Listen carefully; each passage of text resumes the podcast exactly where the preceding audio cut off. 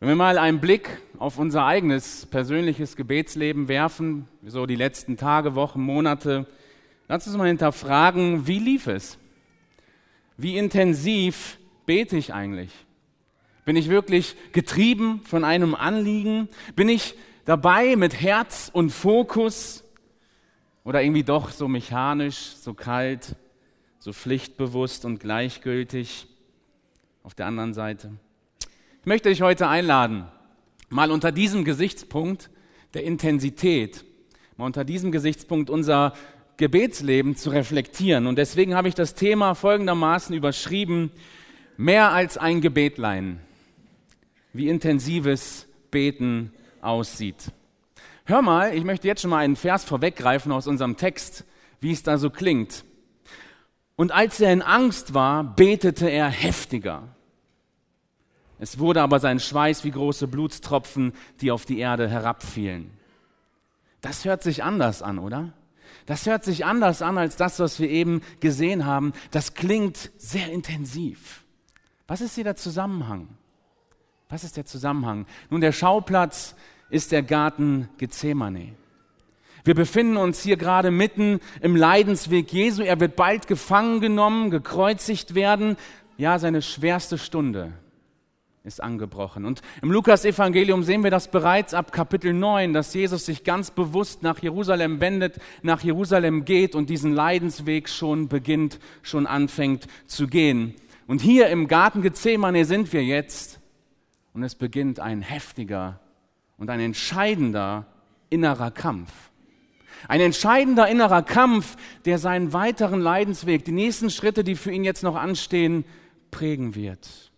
Und dieses Umfeld, in dieses Umfeld möchte ich uns hier heute Morgen mit reinnehmen. Und dieses Umfeld wird uns zeigen, was intensives Beten ausmacht. Und da wollen wir ein paar Aspekte lernen. Der Text kommt aus Lukas 22, die Verse 39 äh, bis 46. Aber es wird hier und da auch nötig sein, die anderen Evangelien mit hineinzuziehen, weil sie uns dann ein Gesamtbild auch liefern. Deswegen werden auch aus den anderen Evangelien hier und da Stellen einfließen. Lass uns erstens mal festhalten, was sind Merkmale von intensivem Gebet. Und da sehen wir zuerst eine Gewohnheit. Schau mal, wie der Text beginnt in Lukas 22, Vers 39. Und er ging hinaus und begab sich nach seiner Gewohnheit an den Ölberg. Es folgten ihm aber auch seine Jünger. Nun, das letzte Abendmahl ist gehalten und jetzt brechen sie auf zur nächsten Station. Sie gehen in den Garten Gethsemane am Ölberg. Es ist ein gewohnter Ort. So heißt es, nach seiner Gewohnheit geht Jesus hier hin. Ja, hier hat er schon oft mit seinen Jüngern Zeit verbracht. Hier hat er schon oft gebetet. Es ist kein neuer Ort. Er geht wieder dahin nach seiner Gewohnheit. Bemerkenswert ist, dass scheinbar gerade auch das Lukas-Evangelium, gerade Lukas möchte uns immer wieder mit reinnehmen in das Gebetsleben von Jesus. Immer wieder berichtet er davon, wie Jesus zum Beispiel seinen öffentlichen Dienst im Gebet beginnt, wie er ihn mit, mit Gebet am Kreuz beendet. Wie Jesus immer wieder im Alltagstrubel aussteigt, sich zurückzieht, um gezielt zu beten. Davon berichtet uns Lukas. Lukas erzählt uns, wie Jesus ganz früh zu ungestörten Zeiten aufsteht, um zu beten. Lukas zeigt uns, wie Jesus eine ganze Gebetsnacht für sich durchzieht. Lukas zeigt uns, wie Jesus anderen Menschen das Beten lehrt und andere mitnimmt in Gottes Gegenwart, um mit ihnen zu beten. Also sehen wir, intensives Beten hat eine gewisse Grundlage. Es erwächst aus einer Gewohnheit. Ja, da sind schon Wege vorbereitet. Da sind schon Wege gegangen worden und die Intensität wächst und wächst und wächst. Viele behandeln das Gebet wie so ein Ersatzrad am Auto. Ja, wir wissen, es ist schön, dass es da ist, dass ich hier eine Option habe. Im Notfall denke ich dann daran packe das aus, wenn ich einen Platten habe, oh gut, ich habe ja noch das Ersatzrad, ran damit und weiter geht's. Aber wie leicht kann man dieses Ersatzrad auch vergessen? Ich meine, wie oft checkst du das, bevor du losfährst? Ist das Ersatzrad noch da? Stimmt die Barzahl im Reifen? Das vergisst man dann eben auch so leicht, bis es dann wirklich nötig wird. Viele behandeln leider das Gebet so wie ein Ersatzrad am Auto. Nun, ich kann kein intensives Gebetsleben führen, wenn ich nur sporadisch bete, wenn es mir gerade so danach ist, wenn ich gerade mal so Lust drauf habe. Allerdings kann ich anfangen. Ich kann damit anfangen, eine Gewohnheit zu entwickeln und dann zu sehen und das zu erleben, wie ein Gebetsleben intensiver und intensiver wird und wächst. Ja, es ist tatsächlich so. Je mehr wir beten, desto mehr spüren wir auch, dass wir es nötig haben zu beten und desto mehr wollen wir dann auch beten. Da kommt man rein in einen Prozess, in eine Gewohnheit. Also, das ist ein Punkt von intensivem Gebet. Ein nächster ist, es ist ein Empfinden. Vers 40. Und als er an den Ort gekommen war, sprach er zu ihnen, betet, dass ihr nicht in Anfechtung geratet. Ja, sie kommen jetzt in den Garten Gethsemane, sie sind jetzt angekommen und Jesus ruft jetzt seine Jünger zum Gebet auf. Er sieht jetzt gerade in diesem Moment, es ist nötig, dass wir anfangen zu beten. Matthäus gibt uns hier noch ein paar weitere detaillierte Infos, wie es Jesus gerade geht, als er in den Garten kommt. Hören wir mal hin, Matthäus 26. Und er nahm Petrus und die zwei Söhne des Zebedeus mit sich und er fing an, betrübt zu werden und ihm graute sehr. Da sprach er zu ihnen, meine Seele ist tief betrübt bis zum Tod, bleibt hier und wacht mit mir. Das hört sich schon sehr intensiv an, wie er hier empfindet. Seine schwerste Stunde ist angebrochen und ihm graut davor. Angst und Schrecken sind gerade die dominierenden Emotionen. Und er sagt das einfach ganz offen, wie es ihm geht. Sagt es seinen Jüngern. Wie können wir das einordnen, diese Aussagen? Erstmal versetz dich mal in eine Situation. Kennst du eine Situation in deinem Leben, wo irgendwas ganz Großes anstand, wovor du wirklich Angst hattest, wovor dir gegraut hat, dieser Termin und du hast Bauchschmerzen gehabt, als du an dem Morgen aufgestanden bist? Das hat, das, das hat was mit deinem ganzen Körper gemacht. Du kennst solche Situationen, nicht wahr? Nun, Jesus empfindet hier auch sowas, nur sicherlich noch viel intensiver weil einfach so viel mehr da ansteht. Ja, hier sehen wir einfach, er ist 100% Gott, aber eben auch 100% Mensch und empfindet es hier. Und wenn man das so liest, allein diese Worte, wenn ihr euch die anschaut, man, man, man empfindet das mit, nicht wahr? Wie das hier beschrieben wird, wie es Jesus gehen muss. Nun, wovor, wovor könnte ihm hier so grauen? Was ist es, was ihn hier so in Angst und Schrecken versetzt? Nun, wir müssen wissen, Jesus kannte es bis dato nicht, wie es sich anfühlt, gesündigt zu haben. Er kannte es nicht. Er wusste nicht, wie sich das anfühlt, mit Sünde belastet zu sein, den Zorn Gottes zu spüren, von Gott getrennt zu sein. Kannte er nicht. Er kannte nicht das schlechte Gewissen über falsche Dinge, die er getan hat. Und jetzt erwartet ihn ein Schuldenberg der ganzen Menschheit, die bis dato gelebt hat, die zu dem Zeitpunkt lebt und noch kommen wird. Diese schuldlose Seele wird jetzt mit dem ganzen Schrott und Abschaum der Welt, der Menschen, mit meinem Schrott belastet. Er wird es empfinden, wie es sich anfühlt als Mörder, Kinderschänder, Terrorist, Ehebrecher, Alkoholiker, Lügner, Schläger, Dieb, Drogensüchtiger und so weiter beschuldigt zu werden, weil er eben die Schuld der Welt auf sich nimmt. Petrus sagt uns das zum Beispiel, er hat unsere Sünden selbst an seinem Leib auf das Kreuz getragen. Und damit verbunden dann eben der ganze Zorn Gottes, der ihn treffen wird. Und dazu kommt dann ja noch das alles, mit dieser krassen Bloßstellung, Verspottung, Verrat, Verleugnung, nackt zur Schau gestellt zu werden, falsch beschuldigt zu werden, die ganze körperliche Folter, der Tod. Ja, das kann dieses Empfinden erklären, oder? Und das spricht er hier aus. Und glaub mir, da kommt noch eine, noch eine Perspektive dazu, nämlich die ganze geistliche Wirklichkeit. Satan selbst, die ganze finstere Welt fechtet ihn ja auch zu diesem Zeitpunkt an. Das sehen wir durchweg in diesem Prozess. Zunächst einmal im Vorfeld schon, wo dann Petrus kommt, Herr, schone dich doch. Das soll doch, soll doch nicht passieren, dass du leidest. Und Jesus erkennt das sofort, dass Satan hier eigentlich angreift und sagt, schon dich doch. Sicherlich hat er hier im Garten Gethsemane ähnlich geflüstert. Dann sehen wir Satans Handeln beim letzten Abendmahl. Er erfüllt das Herz des Judas und verwendet Judas für den Verrat. Dann sehen wir auch, dass Jesus selbst in diesem ganzen Kontext zu der Menschenmenge spricht, ja, das ist die Stunde und eure Macht der Finsternis. Also, das müssen wir auch bedenken in diesem ganzen Kontext. Die unsichtbare, finstere, dämonische, teuflische Welt ist sehr aktiv und fechtet Jesus an. Und hier spricht er als Mensch zu seinen Mitmenschen in tiefster Anfechtung. Und da zeigt mir wieder neu, wie authentisch auch die Bibel ist, nicht wahr? Dass unser Herr Jesus Christus das so offen ausspricht, ich bin betrübt, ich habe Angst vor das, was mir hier bevorsteht. Er erkennt diese Notwendigkeit und ruft jetzt seine Jünger zum Gebet auf. Wir sind im Gebet getrieben. Und er sagt auch, dass sie nicht nur für ihn beten, sondern auch für sich selbst. Betet auch für euch, dass ihr nicht in Anfechtung geratet. Eine Gebetsunterstützung, die er leider nicht bekommen wird, wie wir später sehen werden. Das ist also der Kontext, der Jesus ins Gebet treibt. Ein tiefes Empfinden. Nun, wir kommen zum Glück nicht in so eine heftige, vergleichbare Situation wie Jesus, nicht wahr? Aber wir wollen von diesem Prinzip lernen. Wir wollen von diesem Prinzip lernen. Beim intensiven Gebet empfängt der Beter eine Last auf den Herzen. Er ist getrieben von einem Anliegen.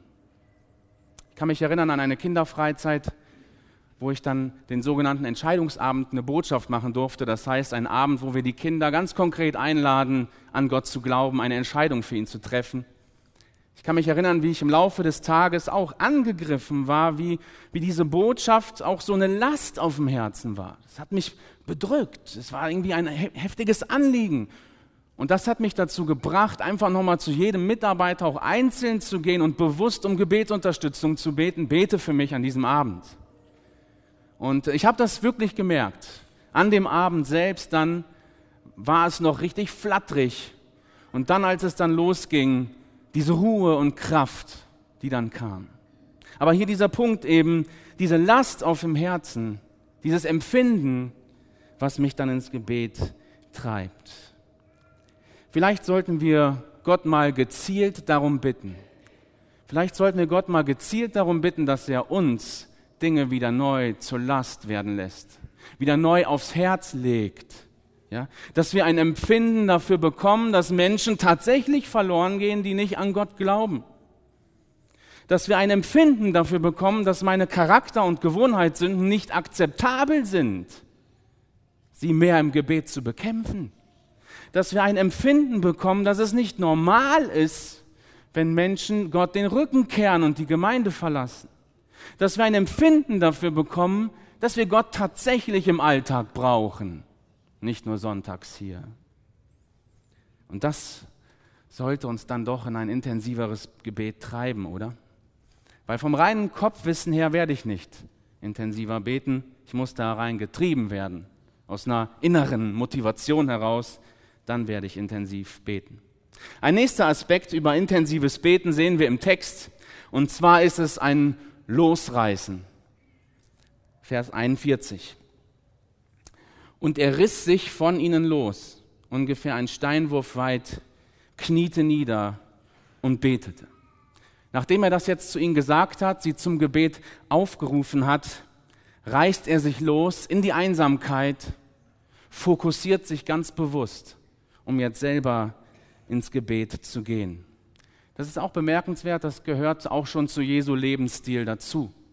Lukas hat uns davon schon in Kapitel 5 berichtet. Und zwar in einem Zusammenhang, wo Jesus immer berühmter wird. Menschenmengen kommen, es wird laut um Jesus und alle wollen was von ihm und er macht große Sachen, er wird berühmter und dann heißt es, er aber zog sich zurück und war in einsamen Gegenden und betete.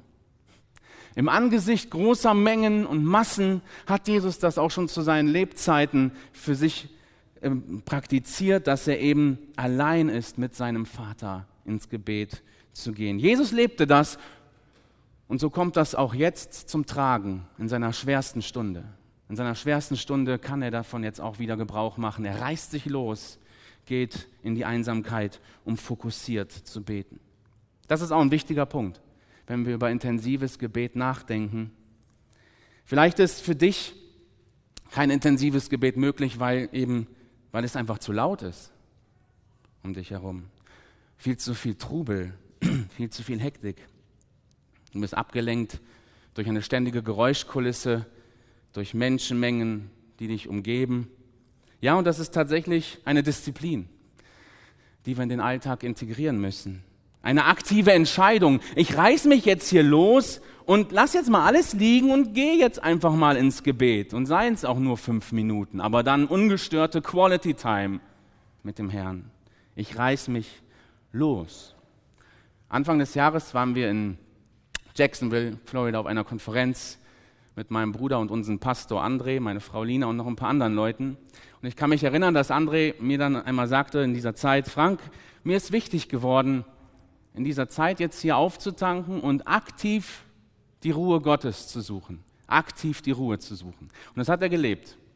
Als wir als Gruppe dann an einen Ort kamen, wo wir uns erstmal Fotos gemacht haben, gestaunt haben, ein schöner, schöner Platz hier. Dann ist André oft einfach gesagt, ich bin gleich wieder da, geht weg, reißt sich los von unserer Gruppe, macht einen Prayer Walk und kommt wieder. Das hat er mehrmals wiederholt. Das ist, glaube ich, das fiel mir auch ein in der Vorbereitung, als ich hier vom Losreißen, als der Begriff kam, das ist es. Sich einfach mal losreißen, sich Zeit nehmen und ruhig werden. Vielleicht ist es auch dein Smartphone, von dem du dich mal ab und zu losreißen musst, um einfach mal still zu werden. Und da müssen wir uns auch losreißen von unseren ganzen Gedanken, nicht wahr? Die uns so umschwirren den ganzen Tag, was so im Kopf alles los ist. Auch das ist ein Losreißen.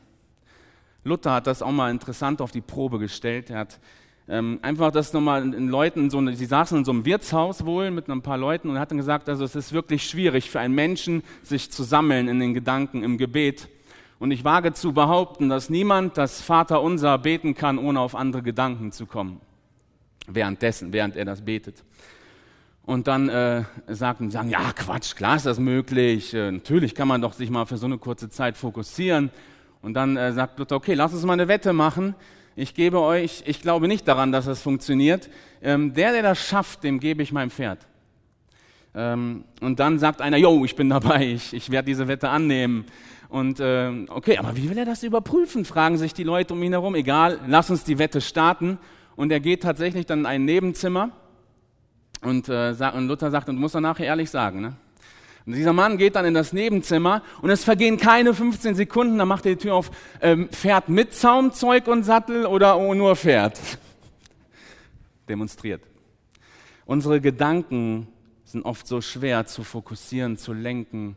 Sie wandern so schnell ab. Das hindert uns von intensivem Gebet und wir müssen uns auch hier losreißen und uns besser fokussieren.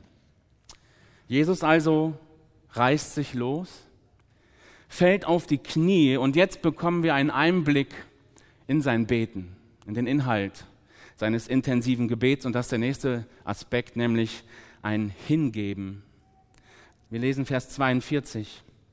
Und Vater, wenn du diesen Kelch von mir nehmen willst, doch nicht mein, sondern dein Wille geschehe. Wir nehmen noch die Markus-Stelle dazu. Und er ging ein wenig weiter, warf sich auf die Erde und betete, dass wenn es möglich wäre, die Stunde an ihm vorüberginge. Und er sprach, aber Vater, alles ist dir möglich, nimm diesen Kelch von mir, doch nicht, was ich will, sondern was du willst. Wie verzagt Jesus ist, können wir auch hier wieder aus seinem Anliegen, das er formuliert, entnehmen. Vater, wenn du willst, nimm diesen Kelch weg. Mit dem Kelch meint es eben diesen gesamten Gerichtsprozess Gottes auf ihn mit der Schuld, der ganze Leidensweg. Das ist dieser Kelch des Zornes Gottes, der ihn treffen wird. Und er betet, wenn du willst, nimm diesen Kelch von mir weg. Oder an dieser anderen Stelle, Vater, alles ist dir möglich. Er ruft zu Gott, der die Welt geschaffen hat. Er ruft zu Gott, der ihn durch eine Jungfrauengeburt auf die Erde gebracht hat. Er ruft zu Gott, der Menschen aus den Toten zum Leben bringt, der Tausende speist. Alles ist dir möglich. Aber nein, diese Sache ist nicht möglich. Es gibt keine Rettung der verlorenen Menschheit ohne ein schuldloses Opfer des eingeborenen Gottessohnes. Geht nicht. Kein anderer Weg. Paulus hält das fest im Römer 8, Vers 3. Vorher sagt er, was dem Gesetz unmöglich war, das tat Gott. Was hat Gott getan? Deshalb hat Gott als Antwort auf die Sünde seinen eigenen Sohn gesandt. Dieser war der sündigen Menschheit insofern gleich, als er ein Mensch von Fleisch und Blut war. Und indem Gott an ihm das Urteil über die Sünde vollzog, vollzog er es an der menschlichen Natur. Ja, das war die Währung, die bezahlt werden musste. Sünde ist von Menschen begangen worden. Sünde muss durch einen Menschen gesühnt werden. Nein, es war nicht möglich. Und deswegen, ihr Lieben, gibt es auch keinen anderen Weg zu Gott als nur durch Jesus Christus. Kein Heil, keine Rettung außerhalb von Jesus Christus, denn sonst hätte Gott doch an dieser Stelle seinen geliebten Sohn erhört oder nicht und ihn herausgeholt und ihn bewahrt. Nein, hat er nicht. Es war nötig. Es musste so alles laufen und passieren. Und nochmal, Jesus steht hier massiv geistlich unter Beschuss der finsteren Welt, der Anfechtung. Und er schreit das hier raus. Und es scheint ihm hier in diesen Momenten so heftig und so schwer, diese Last, die ihm bevorsteht. Als Mensch verzagt er hier, aber schaut mal, wie er sich mit diesen Worten auch wieder durchringt. Nicht mein Wille, sondern dein Wille geschehe. Schaut mal, Jesu Gebet wurde einerseits erstmal nicht so erhört, wie er es zunächst formuliert hat, und doch wurde es so erhört, wie er es formuliert hat, weil eben Gottes Wille geschieht. Hier im Garten Gethsemane trifft er nochmal diese Entscheidung ganz fest bewusst. Ja, auf Golgatha wird er seinen Leib kreuzigen. Hier im Garten Gethsemane kreuzigt er seinen Willen. Was für ein Gebet. Und so sehen wir, wir lernen hier das Prinzip, intensives Beten hat auch immer mit Hingabe zu tun. Da lege ich meine Anliegen Gott so zu Füßen hin, dass er darüber entscheiden kann. Sein Wille geschieht, weil seine Gedanken ebenso viel höher sind als ich es mir vorstellen kann. Bin ich dazu bereit, das so zu beten?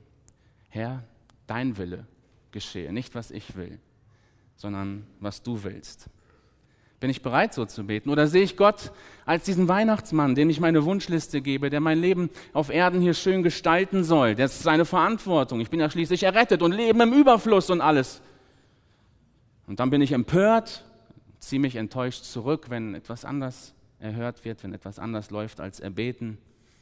Ja, bin ich bereit, auch meinen Willen unter Gottes Willen zu stellen im Gebet? Das ist die Frage und das macht intensives Beten auch aus. Ein Hingeben. Jemand hat es mal schön formuliert, Gott und ich, wir treffen uns am Morgengrauen und dann tauschen wir unsere Willen aus. Ich gebe ihm meinen und er bekommt und ich bekomme seinen. Ja, wir haben schon mehrfach darauf hingewiesen, hier im Garten Gethsemane, spielt sich ein heftiger Kampf ab. Und deswegen ist auch das Gebet, intensives Gebet, immer nächstens auch ein Kampf. Das ist dann der Vers 44. Und er war in ringendem Kampf und betete inbrünstiger, ein altes Wort, eine andere Übersetzung sagt, er betete heftiger. Sein Schweiß wurde wie Blutstropfen, die auf die Erde fielen. Ja, hier diese Intensität ist nicht zu übersehen, oder? Was hier alles vor sich geht, sogar auch körperliche Erscheinungen, die Lukas als Arzt hier festhält. Ja, man vermutet mit diesem Blutschwitzen tatsächlich ähm, ein seltenes medizinisches Phänomen, die sogenannte Hämatidrosis, wo Blutkapillargefäße kurz unter der Haut unter massivstem Druck platzen und dann das Blut sich mit Schweißdrüsen vermischt und dann entsprechend aus den Schweißdrüsen austritt, könnte eine Erklärung dafür sein. Und solche Zustände treten, wie es auch ist, tatsächlich äußerst selten ein unter massivster Belastung und Druck eines Menschen, das, den er aushalten muss. Vermutlich macht Jesus das hier in dieser Weise so durch schwerste Anfechtung. Und es ist sogar nötig, dass inmitten dieses Kampfes, das ist der Vers 43, dass er extra Support bekommt, extra Unterstützung von oben. Da erschien ihm ein Engel vom Himmel und stärkte ihn. Diese, diese Bemerkung zeigt uns nochmal, wie heftig diese Beanspruchung ist, dass sogar Engel auch extra vom Himmel kommen müssen, um Jesus wieder aufzubauen. Das, äh, das sehen wir nicht oft in seinem Leben, in den Berichten. Das haben wir zum Beispiel nach, die, nach seinem Beginn des Dienstes, wo er diese 40 Tage heftige Versuchung in der Wüste hat. Dann steht dann auch am Ende und dann kommen Engel und dienen ihm. Da haben wir das auch nochmal und eben auch hier. Und ähm, es ist ein intensiver Gebetskampf. Und der wird auch bei Matthäus dahingehend deutlich, dass Matthäus uns erwähnt, dass Jesus das Ganze dreimal durchläuft. Dieses zu den Jüngern kommen und dann wieder hingehen, losreißen zum Beten, dass das Ganze äh, dreimal passiert, berichtet uns Matthäus. Jesus kämpft hier im Gebet. Kennen wir das noch? Was ist so ein Gebetskampf eigentlich? Oder sind unsere Gebete oft einfach nur ein Herunterbeten von Anliegen? Ja, das sind gute Hilfsmittel, gewisse Listen und Pläne und Apps zu haben. Aber lass uns da mal überprüfen, auch immer wieder, ob es, nicht, ob es nicht nur ein wirklich Runterbeten ist oder ob wir auch da intensiv hinter sind und den Anliegen folgen.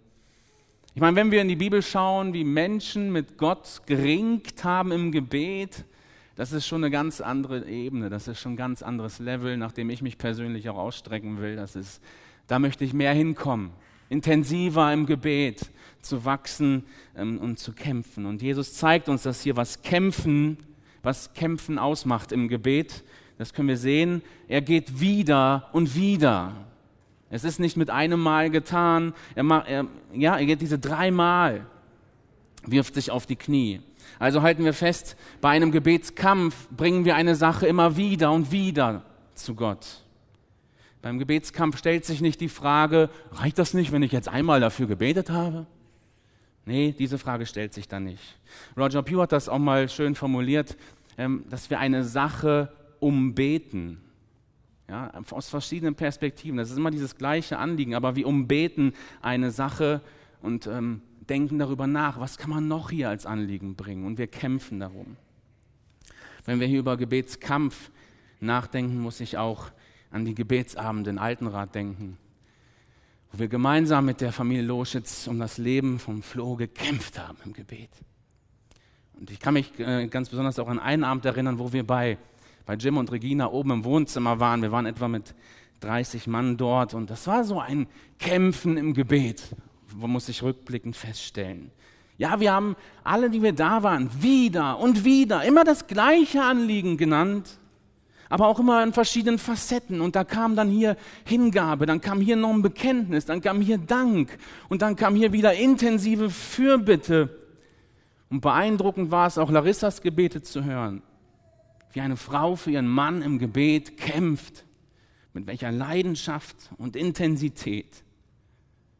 Da war so eine Einheit zu spüren. Wir hatten uns vereint, Gott zu bestürmen und zu kämpfen im Gebet. Das war intensiv. Das war prägend. Also sehen wir, intensives Gebet hat immer auch mit Kampf zu tun. Im Rückblick auf diese Merkmale, die anderen Punkte werden nicht so lang wie dieser, halten wir einfach nochmal fest, intensives Gebet erwächst also aus einer Gewohnheit, aus einem Empfinden, aus einem Losreißen, aus einem Hingeben und ist Kampf. Der Text zeigt uns jetzt aber auch die Notwendigkeit von intensivem Gebet. Ich habe die Jünger bisher noch ausgeblendet. Was ist eigentlich mit denen in diesem ganzen Prozess? Schauen wir mal in Versen 45 und 46. Und als er vom Gebet aufstand und zu seinen Jüngern kam, fand er sie schlafend vor Traurigkeit und sprach zu ihnen, was schlaft ihr? Steht auf und betet, damit ihr nicht in Anfechtung geratet. Was für ein Kontrast, oder? Er betet heftiger, sie schlafen tiefer. Und von Matthäus wissen wir auch, dass auch dir das dreimal geschieht. Dass er dreimal hingeht, sie auch weckt und wiederkommt und schlafen wieder. Wieder eingeschlafen. Und in Matthäus heißt es dann in 26, Vers 40, ihr konntet also nicht einmal eine einzige Stunde mit mir wach bleiben. Wacht und betet, damit ihr nicht in Versuchung geratet. Der Geist ist willig, aber die menschliche Natur ist schwach. Nochmal, Jesus fordert sie hier zum Gebet auf, nicht einfach nur, um für sich Gebetsunterstützung zu bekommen, ja auch, aber auch in erster Linie für sie selbst. Sie, äh, Jesus erkennt, ihr braucht dieses Gebet gerade jetzt, in dieser Stunde, damit ihr nicht in Anfechtung fallt. Und dahinter steckt die Notwendigkeit. Wir als Menschen sind anfechtbar. Wir sind verwundbar. Wir leben in einer gefallenen menschlichen Natur. Und auch wir, ihr Lieben, stehen in einem Kampf mit der unsichtbaren Welt, den wir so oft gar nicht wahrnehmen. Ja, oft leben wir in der Haltung, unbesiegbar zu sein. So eine Haltung legen wir oft an den Tag. Ähnlich wie die Jünger. Wisst ihr noch, wie sie gesprochen haben kurz vorher, als Jesus sagt, das wird alles passieren, ihr werdet mich verlassen. Die sagen, nee, wir gehen mit dir in den Tod. In diesem ganzen Prozess, wir sind dabei. Ja, wir sind unverwundbar. Wir sind dabei. Aber was passiert im Endeffekt? Alle knicken ein. Während dieses gesamten Gebetskampfes schlafen sie. Sie schliefen. Sie sind sich dieses Kampfes gar nicht bewusst. Und äh, eines Tages sagten sie noch, ja, Herr, lehre uns beten. Hier hätten sie wirklich eine ganz besondere Lektion im Gebet bekommen können, nämlich wie man so in den schwersten Stunden ein Anliegen ausfechtet, mit Gott ringt. Leider schlafen sie. Allzu menschlich allzu natürlich. Vielleicht ist das auch der Grund, warum sie in den folgenden Ereignissen, die sich dann gleich überschlagen werden, auch gar nicht so gut aussehen. Ja, die Jünger hatten noch nicht den Heiligen Geist, das müssen wir berücksichtigen. Aber trotzdem frage ich mich, wie wäre es gewesen, wenn sie genauso gerungen hätten im Gebet? Wissen wir nicht, bleibt Spekulation. Aber hier nochmal diese Aussage, der Geist ist willig, die menschliche Natur ist schwach. Und so klingt eigentlich dieser Aufruf auch heute für uns, oder? Wachet und betet, dass ihr nicht in Anfechtung fallt. Wie oft sind wir den Jüngern gleich, dass wir planlos drauf loslaufen und stürmen. Wir rennen los, wir sind unbesiegbar, wir starten fromme Sachen, für Gott auch sogar. Aber wir vergessen, das intensiv im Gebet vorzubereiten, intensive, eine intensive Gebetshaltung an den Tag zu legen und müssen so scheitern. Handeln wir nicht auch oft allzu menschlich in Situationen, die uns eigentlich eine Chance geben, hier, hier kann ich jetzt mal ein Statement setzen als Christ, aber wir schlagen trotzdem drauf los. Wie oft verleugnen wir Jesus, dass wir nicht zu ihm stehen, wo wir etwas hätten sagen können und sollen und haben es nicht gesagt, aus Angst, aus Passivität, dass wir lieber doch den bequemeren Weg gehen den stillen Weg, um nicht unangenehm aufzufallen. Das sind Folgen, wenn wir nicht fokussiert sind im intensiven Gebet. Lass uns doch auch mal diese herausfordernde Frage von Jesus an uns stellen. Könnt ihr nicht eine Stunde wachen? Ja, vielleicht ist Schlafen auch unser Problem. Wir schlafen in unserer eigenen Welt. Wir schlafen in Müdigkeit ganz buchstäblich, dass wir nicht bereit sind, früher aufzustehen morgens. Wir schlafen in unseren Zerstreuungen, in unseren Film- und Serienkonsum, in unserer ganzen Geschäftigkeit. Wir schlafen in unseren alltäglichen Verpflichtungen. Wir sind auf Autopilot-Modus programmiert und spulen unsere Wochen ab und erwarten nicht täglich, dass Gott uns begleitet. Es ist einfach retten zum nächsten Wochenende. Ja, wir schlafen vielleicht in Bequemlichkeit und Wohlstand, wir sind abgesichert, es geht uns gut, satt, gesund. Was kann uns noch passieren? wir sind unverwundbar. Und bei all dem beten wir wenig bis gar nicht. Könnt ihr nicht eine Stunde wachen? fragt Jesus. Kannst du nicht einen Abend in der Woche zum Gebetsabend kommen oder in deine Kleingruppe gehen, um mit deinen Glaubensgeschwistern Gott anzurufen? Kannst du nicht ein Viertelstündchen am Tag mal früher aufstehen, um mir zu begegnen? Kannst du dich nicht im Laufe deines Tages einfach auch mal kurz losreißen, um mit mir Gemeinschaft zu haben? Ja, lass uns diese Fragen mal stellen, weil intensives Gebet ist doch genauso nötig für uns heute. Wir haben doch auch unsere Kämpfe, in denen wir stehen, oder? Kämpfe mit Zweifeln, mit Hoffnungslosigkeit, Mutlosigkeit, Kämpfe in Krankheit, Kämpfe gegen Sünde, Kämpfe in unseren Beziehungen, Kämpfe in der Hinsicht, Kompromisse im Glauben einzugehen, Kämpfe in der eigenen Gemeinde, in eigenen Reihen. Lass uns doch auch von Jesus hier herausfordern lassen. Was schlaft ihr? Steht auf und betet, dass ihr nicht in Anfechtung geratet. Ja, der, der finsteren Welt spielt das echt in die Karten, wenn wir sie nicht wahrnehmen oder ignorieren. Wenn wir uns nicht bewusst machen, dass wir auch in einem geistlichen Kampf stehen. Denen spielt das in die Karten. Weil wer sich des Kampfes nicht bewusst ist, rüstet sich auch nicht zum Kampf. Lass uns vorsichtig sein mit Aussagen wie, das wird mir nie passieren. Sowas werde ich nie tun. Lass uns vorsichtig sein. Die Jünger meinten stark zu sein, wir gehen in den Tod, Jesus, mit dir. Sie werden bitter scheitern. Dabei hat Jesus sie auf die Notwendigkeit des Gebets aufmerksam gemacht.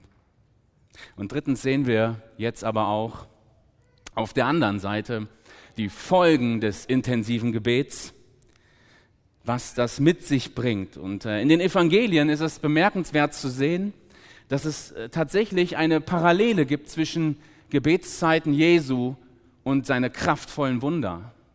Zum Beispiel in Lukas, da ist an diese Stelle, wo er sich eben zurückzog und betet, diese Zeit im Gebet hat.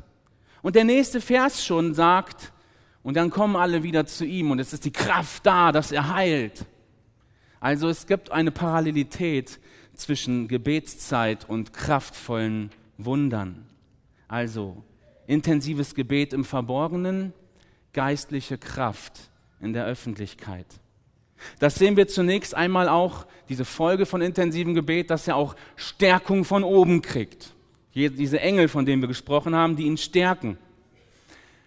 Dann nehmen die Ereignisse jetzt im Gethsemane den Lauf und was jetzt alles passiert und folgt, dort sehen wir sehr deutlich, was die Folgen intensiven Gebets sind. Zunächst einmal sein Auftreten, das gesamte Auftreten Jesu nach diesem Kampf Zunächst gegenüber seinem Verräter selbst. Ja, wie dreist kommt Judas an, Meister, und gibt ihm den Kuss des Verrats. Jesus hätte jetzt einen Schwall von Worten auf ihn loslassen können, wie in Matthäus 23 auf die Pharisäer, von Heuchelei und alles, du getünchtes Grab und, und so weiter.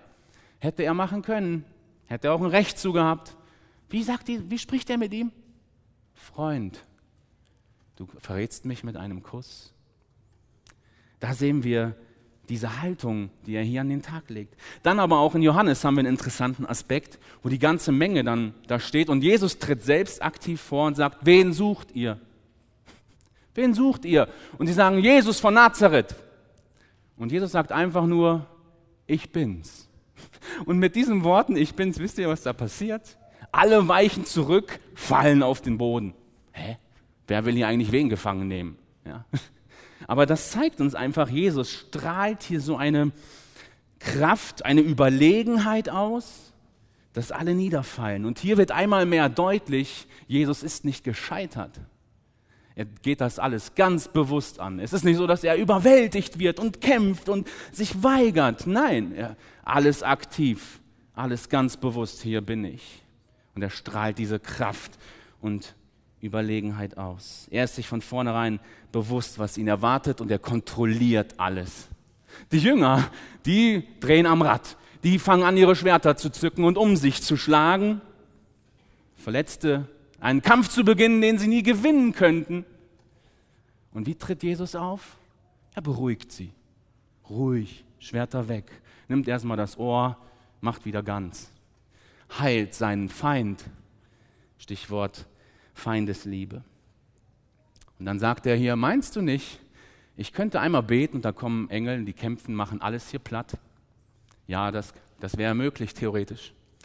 Jesus hätte jederzeit den Moment des Schleudersitzes nehmen können, den Joker. Er hätte jederzeit aussteigen können, ich bin raus hier. Aber das ist ja eben alles hier passiert im Gebet. In Johannes sagt er dann, soll ich nicht den Kelch trinken, den mir der Vater gegeben hat? Merkt ihr, was hier passiert ist? Vorher in seiner heftigen Anfechtung hat er noch darum gebeten, ist möglich, dass der Kelch weggeht. Und hier sagt er, hier ist er sich so bewusst, ja, das ist Gottes Weg. Soll ich diesen Kelch nicht trinken? Das ist ein, etwas ähm, nach diesem Gebetskampf, dem Gespräch mit dem Vater, nach der Stärkung ist das jetzt passiert und er hat die Kraft, den Weg zu gehen. Und so stellen wir nochmal gegenüber, was hier passiert. Jesus auf der einen Seite total fokussiert, alles kontrolliert, die Jünger zerstreut in Panik, Wirrwarr, Unordnung. Er feindesliebend, sie planlos drauf losschlagen. Er tritt mutig auf, sie fliehen in alle Richtungen und verleugnen ihn am Ende. All diese Reaktionen zeigen, dieser Gebetskampf hat Jesus fokussiert, war ganz entscheidend wichtig. Er geht jetzt den Weg weiter, er geht ihn sündlos, er geht ihn in Ehre, er schimpft nicht, er droht nicht, flucht nicht rum, sondern mit einer beispiellosen geistlichen Kraft und Ausstrahlung tritt Jesus hier auf. Also halten wir diesen Merksatz fest. Intensives Beten bewirkt ein anderes Auftreten und gibt Kraft, den Weg zu gehen, den Gott für mich in dieser Situation bestimmt hat. Diesen Zusammenhang wollen wir wieder neu sehen. Im intensiven Gebet leitet Gott mich durch Situationen durch. Jemand hat es mal schön formuliert. Ja, manchmal stillt Gott den Sturm, manchmal beruhigt er einfach sein Kind mitten im Sturm. Selbst wenn das Anliegen, das ich vorbringe, nicht so erhört wird, wie ich mir das wünsche, habe ich dann doch die Kraft, auch den Weg zu gehen, den ich gehen soll. Lass uns zusammenfassen. Mehr als ein Gebetlein, wie intensives Beten aussieht, das haben wir hier bei Jesus gesehen. Das ist, wie man Gott bestürmt. Und das erwächst aus einer Gewohnheit, ein Losreißen, ein Empfinden, ein Hingeben, ein Kampf. Es ist nicht die Länge, die ein Gebet so intensiv macht, nicht die vielen Worte, die ich verwende. Es ist das Ausschütten meines Herzens, meines Anliegens, von meinem allmächtigen Gott und Vater. Intensive Gebetszeiten machen was mit uns. Ich weiß noch, unsere letzte Gebetsnacht als Gemeinde an Karfreitag, wo wir hier abends waren, auf Knien einfach standen und einfach nur Gott angebetet haben, in lauten Gebeten aus den Reihen. Es streute nur so von Gebeten. Nachher waren wir hier am Kreuz, haben symbolisch etwas gemacht und schauen uns mit Ede danach an, reflektieren das so ein bisschen und sagen, Mensch, das ist doch Essenz von Gemeindeleben, oder? Das ist das Essenz, worauf es ankommt. Dass wir gemeinsam vor Jesus treten. Und wenn wir intensive Gebetszeiten haben, das macht was mit uns und wir werden merken, dass es eine intensive Gebetszeit war. Deswegen möchte ich dich heute ermutigen, bete, bis du wirklich betest. Amen.